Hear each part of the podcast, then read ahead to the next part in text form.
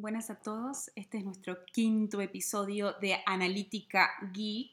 Eh, yo soy Verónica Trainor y acá mi querido Richard Johnson. Richard Johnson es quien me acompaña. Y hoy vamos a hablar de un post eh, medio raro y medio volado, como me diría Richard, que se llama Charan Charan, hablando de cómo incorporar Design Sprint by Google en las compañías. Lo que mm, en parte entendemos por Design Sprint es básicamente tácticas o metodologías que, que nos permiten eh, enfocar mejor el, el, la problemática de diseño, ¿cierto? Sí. ¿O no? Sí, sí, tal cual. Design Sprint es una metodología que armó Google donde hace un mix entre Design Thinking, que es una forma de comprender e idear soluciones, y Scrum, ¿no? que es una forma de trabajar ágilmente. Entonces lo que hacen es una fusión y lo que nace es esto, donde, bueno, los que quieran poner eh, Design Sprint en, en Google, literalmente se encontrarán ahí con, con, los manuales y con las imágenes, pero tenemos básicamente dentro de una sprint que hablan de hacerlo en una semana, ¿no? Ya. El primer día donde se comprende la problemática. Pero un momento, un momento. Sí, sí, sí. Vamos, partamos por algo más, más de fondo. Vamos a asumir que la audiencia es gente como yo que no necesariamente tiene muy claro de qué estamos hablando cuando hablamos de Design Sprint. Ajá. Pensemos en escenarios, pensemos en ejemplos, pensemos en, eh, en una situación típica donde creamos, perdón, creemos que es necesaria una metodología que nos permita ordenar un poco la casa de cómo debiésemos resolver el problema. Totalmente. Podemos pensar en una empresa de vuelos, por ejemplo. De vuelos. No ¿ok? sé, Vueling. ¿Ya? Aerolínea, Una aerolínea, una aerolínea, una aerolínea. Una aerolínea, ¿ok? Tal cual, que va a tener un montón de cosas, un, un backlog lleno de cosas para solucionar, lleno de cosas para solucionar, ¿no? ¿Y quiénes somos nosotros? Nosotros que seríamos el equipo. Eh, bueno, nosotros, no, bueno, en este caso yo iba a hablar como del equipo interno. Ok, ya. Imaginemos al equipo interno. El equipo interno de, en este caso, de un Vueling, de la sí, aerolínea. sí, aerolínea, claro, claro. Que, que aerolínea. pretende hacer qué? Que pretende atacar cada uno de los problemas que tiene, pero secuencialmente y modularmente. O sea, eh, a ver, en realidad Vueling no es una aerolínea sino un metabuscador, ¿no? Pero una aerolínea en sí, imaginemos que tiene, no sé, tal problema de la gente no, no sabe seleccionar los asientos. Claro. Ok. Pero un momento, interesante, vamos viendo como eh, esta parte modular que dices tú, ¿cierto? Sí.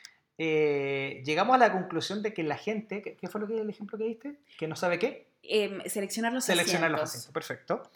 Eh, sabemos por una, por- digamos, por un análisis más de observación y por un análisis también basado en datos cuantitativos, ¿cierto? Ujú. Porque aquí entra la analítica, ¿cierto? Sí. Sabemos que hay problemas cuando los números, los números no están cerrando bien y cuando hacemos un análisis del proceso, de los distintos pasos que dan vida a, este, digamos, a esta dinámica de, de- de- de búsqueda, nos damos cuenta que el usuario no está haciendo lo que esperábamos hacer o lo que esperábamos que hiciera. Entonces esa es la parte de identificación, ¿cierto? Tal cual, tal cual. A partir de eso nos ponemos un desafío que es, vamos a solucionar esto, que la gente realmente lo pueda hacer, que la gente pueda seleccionar bien sus asientos. Entonces lo que propone Design eh, sí, eh, Sprint es, bueno, vamos a hacer este trabajo en una semana. ¿Qué hacemos en una semana? El lunes comprendemos bien el problema, a ver qué es lo que está pasando. Podemos hacer Think Aloud, donde vemos a usuarios, por ejemplo, interactuando y vemos en vivo Claro. a ver con qué se confunden.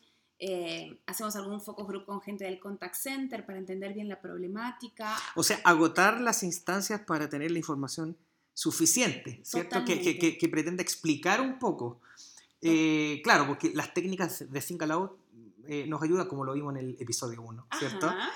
Nos ayudan a entender mucho los por qué, ¿cierto? Sí, sí, sí. Eh, pero ya de alguna manera tenemos los qué, qué está pasando concretamente y con el Think Aloud y otras técnicas sabemos los por qué. Perfecto, me calza. Entonces al siguiente día definimos, bueno, a ver qué es lo que queremos. En realidad queremos que en un- definimos cuáles van a ser nuestros lineamientos en el momento de idear soluciones.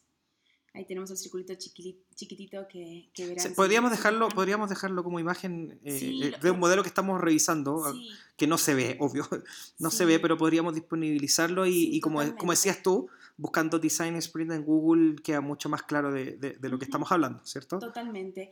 Después lo que hace es el tercer día empieza a hacer esto, que es diverger.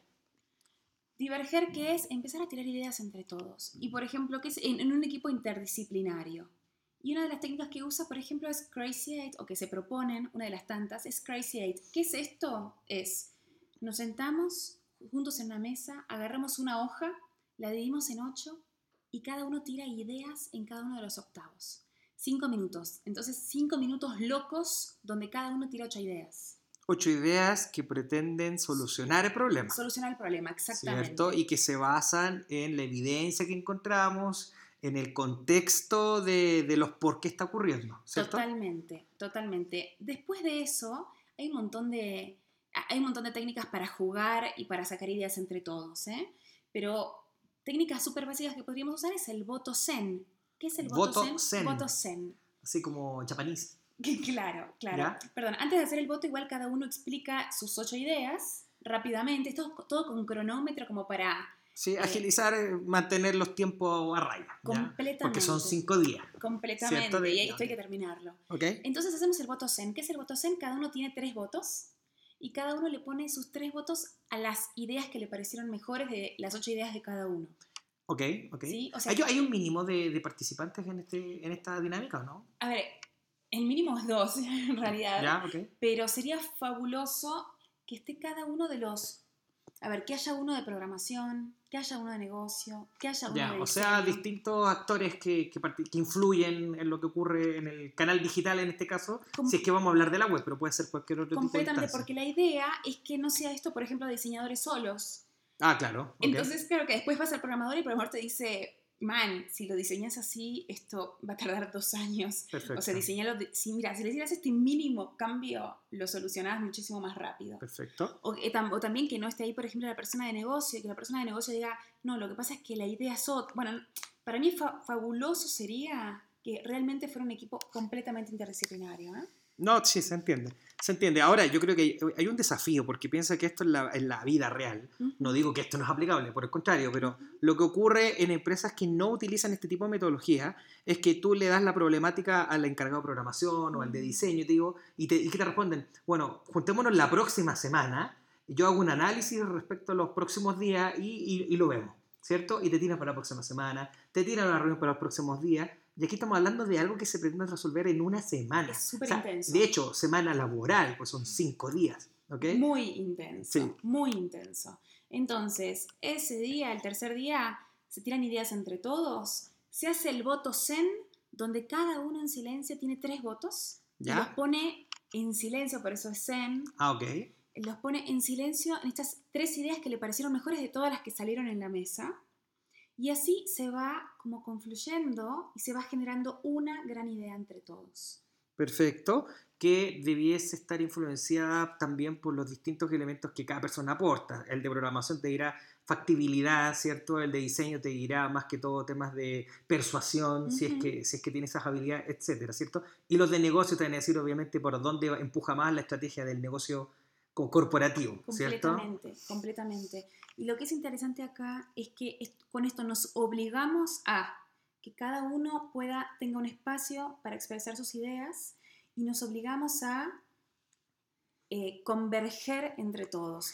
Mm, No, sí, me, me queda claro el tema de, la, de, de- de esta decisión comunitaria, To- ¿cierto? Totalmente. Háblame un poco, sí, pero hay una duda. La, duda que tengo es con el paso que viene, el prototipado. ¿Qué, ¿Cuál es la expectativa del prototipado? La expectativa es bajar esas ideas a, bueno, a lo más fáctico posible, que es un prototipo.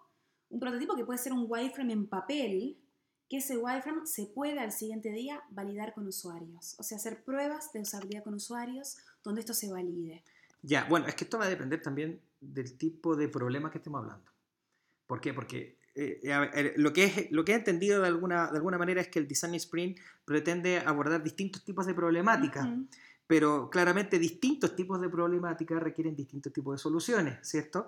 Entonces, este prototipado, por ejemplo, si estamos hablando de un wireframe, estamos hablando de resolver un tema de experiencia, De resolver un tema de diseño, ¿cierto? Sí, Eh, existen otro tipo de problemáticas que puede ser quizá, quizá no necesariamente de diseño, sí. ¿cierto? Ahí yo creo que apela, apela mucho al tema de la creatividad, pero también a lo que somos capaces de hacer o hasta dónde podemos llegar, ¿cierto? O sea, básicamente el prototipo, ¿cómo definimos un prototipo? Básicamente un, un bosquejo de solución, ¿cierto? Sí, completamente.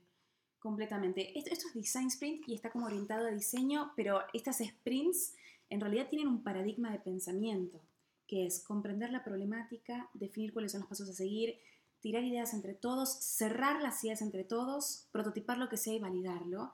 Pero yo creo que esto va para cualquier cosa que se quiera eh, comprender y buscar una solución. Sí, sí, perfecto. Ahora, eh, mencionaste eh, la validación. La validación son las pruebas de usabilidad como tenemos en nuestro, en nuestro primer episodio de Think Aloud o hacer pruebas rápidas donde vemos a usuarios reales interactuando con el prototipo a ver si lo comprenden y a ver si realmente se solucionó el problema o no. Exacto. La validación en sí es un proceso que eh, lo que permite es corroborar que eh, el diseño de algo en específico eh, está sujeto a los criterios que nosotros establecimos de negocio, ¿cierto? Esto yo lo digo, por ejemplo, cuando nosotros hacemos validaciones de, de los modelos de analítica web, por ejemplo, o analítica digital, y hacemos una validación de una implementación, lo que hacemos no es solo ver que el código esté bien insertado, sino que la, la captura de datos que estamos, que estamos registrando es en sí eh, la que espera el negocio obtener, ¿cierto? En este caso, eh, me imagino que es similar, ¿cierto? Sí, en realidad acá la validación de un día es la validación del prototipo, que es la, validación de usabilidad, o sea, de que el usuario lo comprende.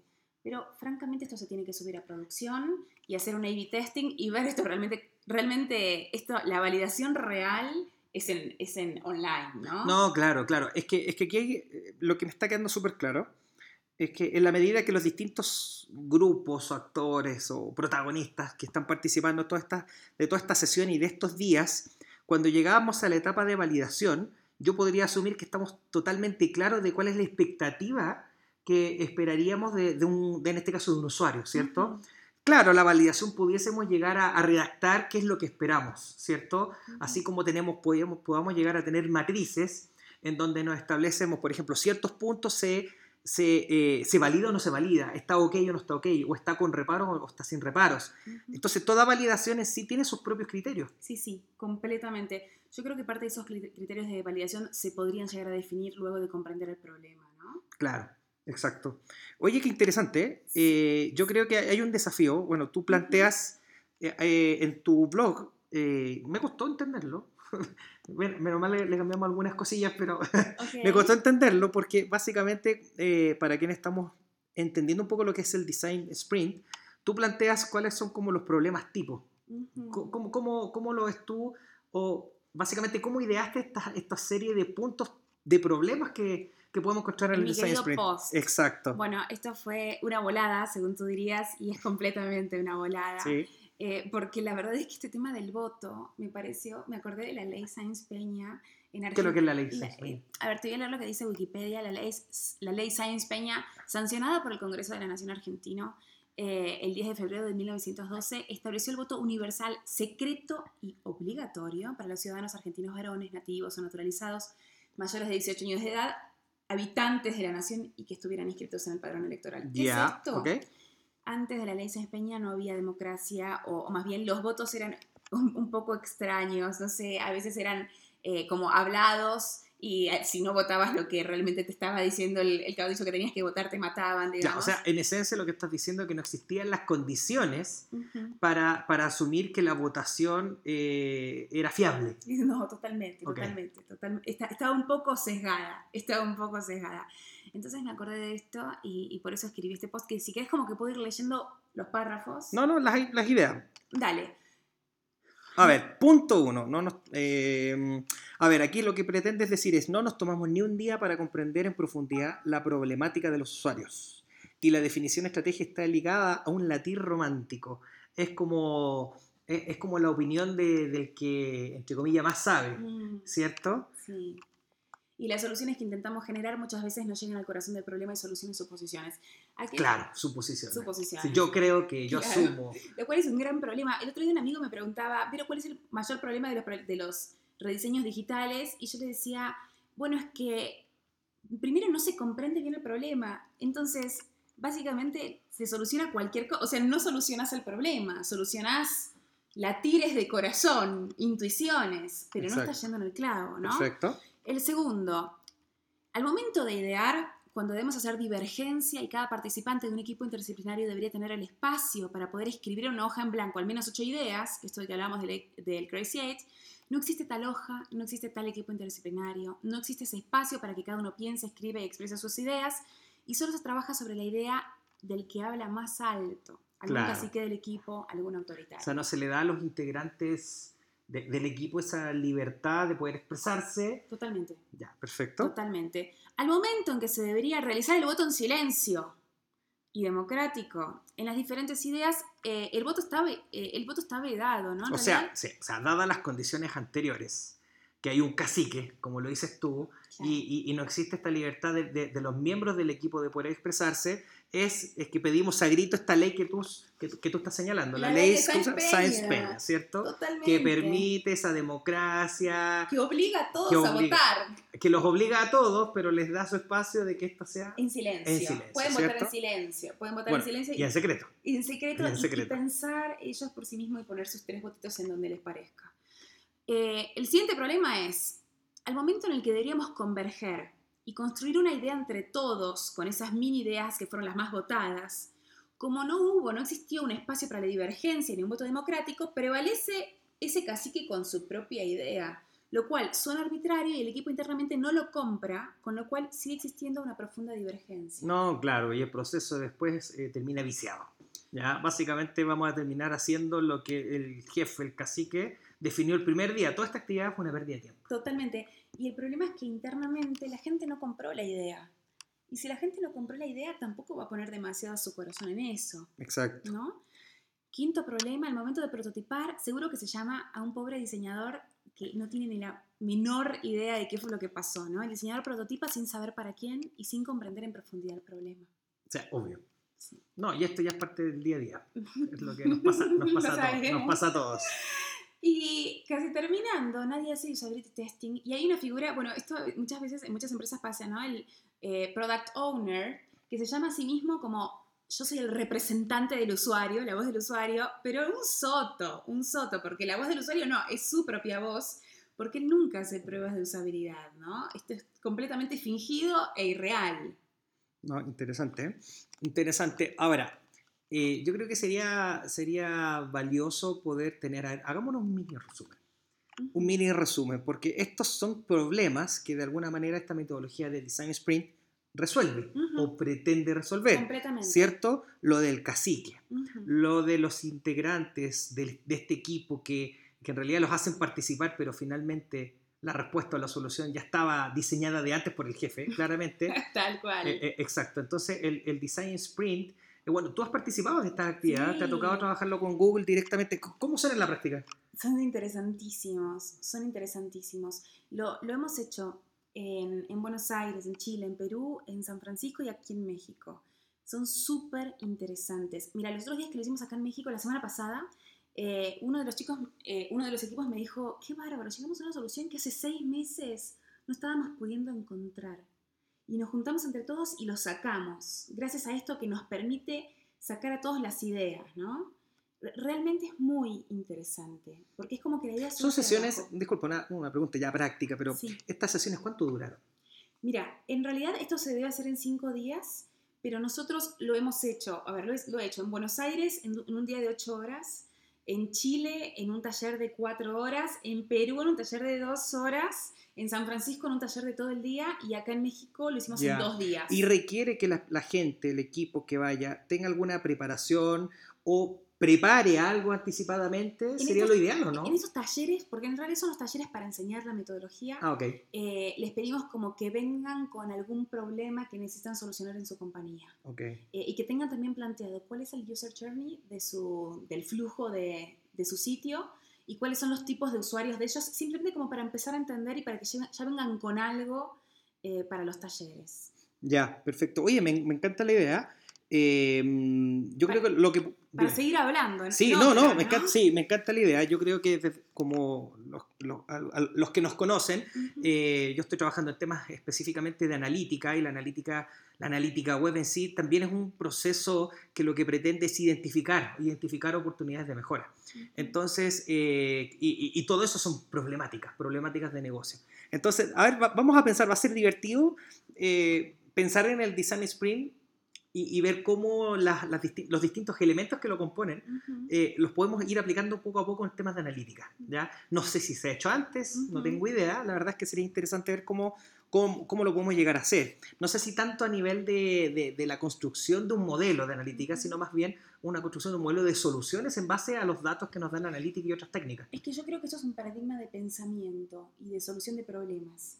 Básicamente, para solucionar un problema tenemos que comprender exactamente el problema. Para idear, está bueno que estemos todos juntos, que nos permitamos tirar ideas entre todos, pero sin discutir, sino que cada uno pueda escribirlas, que pueda, cada uno te- pueda expresarlas, que se pueda hacer un voto en silencio y que entre todos construyamos una idea para después prototiparla y para validarla. Buenísimo, ¿Sí? buenísimo. Bueno, Yo creo que por el día de hoy es es- suficiente. es suficiente. Está, está increíble. Ay, qué lindo que te guste. Está, muy interesante. No, me gustó. Me gustó. Así que vamos viendo en los próximos episodios cómo, cómo evolucionamos, Totalmente. el tema. ¿Cómo lo aplicamos? cómo lo aplicamos. bueno, saludos a todos. Saludos a todos. Gracias. Bye bye.